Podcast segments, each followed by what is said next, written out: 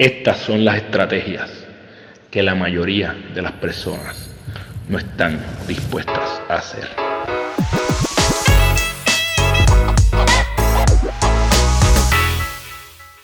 Esto es el GPS de tu vida. Este es el lugar donde te comparto estrategias que yo utilizo para construir mi ruta y te invito a que las intentes, las pongas en práctica, porque a lo mejor pueden beneficiarse a ti, beneficiarte a ti también. Em, algunas de estas estrategias no todo el mundo está dispuesto a hacerlas, pero no importa. Tú, si estás aquí, es porque quieres transformar tu vida. El tema de hoy es cómo ahorrar 10 horas a la semana. Uno de mis temas favoritos. Una de las cosas en las que me considero experto en esa organización. Así que hoy te voy a dar cinco pasos que tú puedes hacer para ahorrar 10 horas a la semana. Lo primero es que la mayoría de las personas no sabe dónde está su tiempo, no sabe en qué está perdiendo o invirtiendo su tiempo. Así que el paso número uno es evaluar tu día. ¿Qué haces en un día normal? Desde que te levantas hasta que te acuestas. ¿En qué se está yendo tu tiempo? Literalmente quiero que busques un papel en blanco, pongas la hora, hora por hora, y determines qué hiciste en un día, lo que sería un día promedio tuyo, un lunes, un martes, un miércoles, lo que sea. Porque ahí, una vez tú hagas eso, vas a poder identificar dónde están tus áreas de oportunidad. Así que vamos a regresar a esto, pero el primer ejercicio es que hoy o mañana, tan pronto, hoy es un día ideal, porque si tú estás viendo esto temprano puede ser perfecto. Mañana, temprano, comienza a poner hora por hora en dónde se está yendo tu tiempo. Hay personas que no saben y eso es un problema porque si no sabes no lo puedes mejorar. Segundo, ponle un precio a tu tiempo. Ponle un signo de dólar a tu tiempo. ¿Qué significa esto? No te estoy diciendo que escribas en un papel cuánto cobras por hora. Eso no se trata.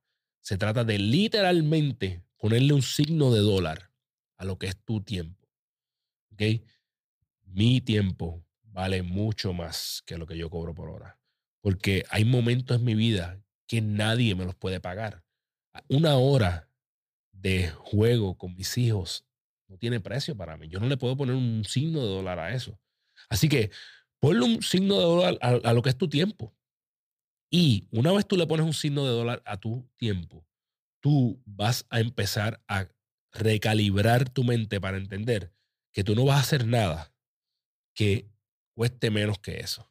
Tú no vas a gastar tu tiempo si es algo que no es una inversión o si es algo que no te puede dar mayor valor a ti que lo que te está dando, eh, eh, que esa acción en la que estás gastando tu tiempo.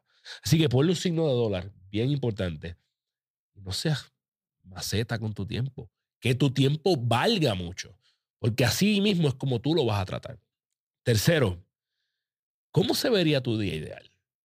Si tú, si tú, tú pudieras hacer lo que tú quisieras todos los días, todo el tiempo, ¿cómo se ve tu día ideal? ¿A qué hora te levantas? ¿A qué hora desayunas? ¿A qué hora trabajas, si trabajas, en qué trabajas, con quién compartes, qué cosas haces. Diseña lo que sería tu día ideal. Porque hay veces que nos llega el momento donde tenemos esa libertad de tiempo y no sabemos qué carajo hacer con el tiempo. Diseñalo desde ahora y ve tras ello. Algo fantástico. Este ejercicio es tan subestimado y para mí me cambió mi vida para siempre. Es que cuando yo diseñé mi día ideal hace muchos años atrás y lo miro hoy, mi día actual es bien, bien, pero que es bien parecido a mi día ideal. Y obviamente ya mi próximo día ideal tengo que rediseñarlo. Pero diseña tu día ideal y tu mente va a empezar a buscar formas de llegar ahí. Eh, yo creo fielmente en algo que se llama selective attention, que es atención selectiva. Así que cuando tú pones esto por escrito, tu cerebro va a ir buscando formas de lograrlo. Ese tercer paso es diseñar tu día ideal. Número cuatro, una vez tú hiciste esa bitácora, ¿verdad? Hiciste esa evaluación de tu día, le pusiste un precio y diseñaste tu día ideal, entonces el paso número cuatro es, ¿qué cosas yo puedo eliminar de ahí para acercarlas a mi día ideal? Hay cosas que tú estás haciendo que tú puedes eliminarlas sin ningún tipo de consecuencia. Tu tiempo en las redes sociales probablemente es uno de ellos. En adición a eso, si yo no puedo eliminarlo todo, ¿qué cosas yo puedo delegar? ¿Qué cosas yo puedo cederle a alguien que las haga por mí? Algunas personas harían cosas por ti hasta de gratis. Lo único que tienes que hacer es preguntarlas. Tercero, ¿qué cosas puedes subcontratar? ¿Qué cosas te sale mejor pagarle a alguien que las haga para tú poder tener tiempo disponible? La única manera en que yo puedo seguir creciendo en este podcast es delegando y subcontratando.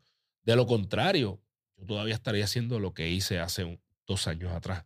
Llevamos tres años con mucha evolución. Así que este cuarto paso es el que finalmente hace el clic, ¿ok? Empieza a eliminar cosas de tu semana y empiezas a tener más tiempo para invertirlo, reinvertirlo o hacerlo, eh, hacer cosas que, que tú amas o que te gustan. Y por último, esta también es extremadamente subestimada. Crea tu ritual de planificación semanal. Estadísticamente, por cada hora de planificación que tú eh, tengas, vas a tener 10 horas de ahorro de tiempo. El ratio, la razón es de 1 a 10. Así que, por ejemplo, a mí me toma aproximadamente media hora planificarme semana. Pero esa media hora ya yo estoy ganando 5 horas a la semana. 5 horas que yo me estoy regalando por detenerme a planificar tienes que tener un ritual de planificación semanal. Si tú no planificas tu semana, simple y sencillamente tú estás perdiendo potencial. Puede ser que te vaya bien, by the way, pero estás perdiendo oportunidades de cosas que puedes hacer. Así que planifica tu semana, determina cuáles son las cosas más importantes. Si tienes más de tres prioridades, no tienes ninguna, así que tres cosas al día. Eh, y ahí tú vas a encontrar 10 horas que te estás regalando para ti. Gente, 10 horas a la semana, cuando tú haces la matemática, son 500 horas al año. Por 10 años son 5000 horas. Estamos hablando de muchos días, semanas, incluso meses que tú te estás regalando para atrás. No sé tú, pero yo soy loco cogiendo más tiempo.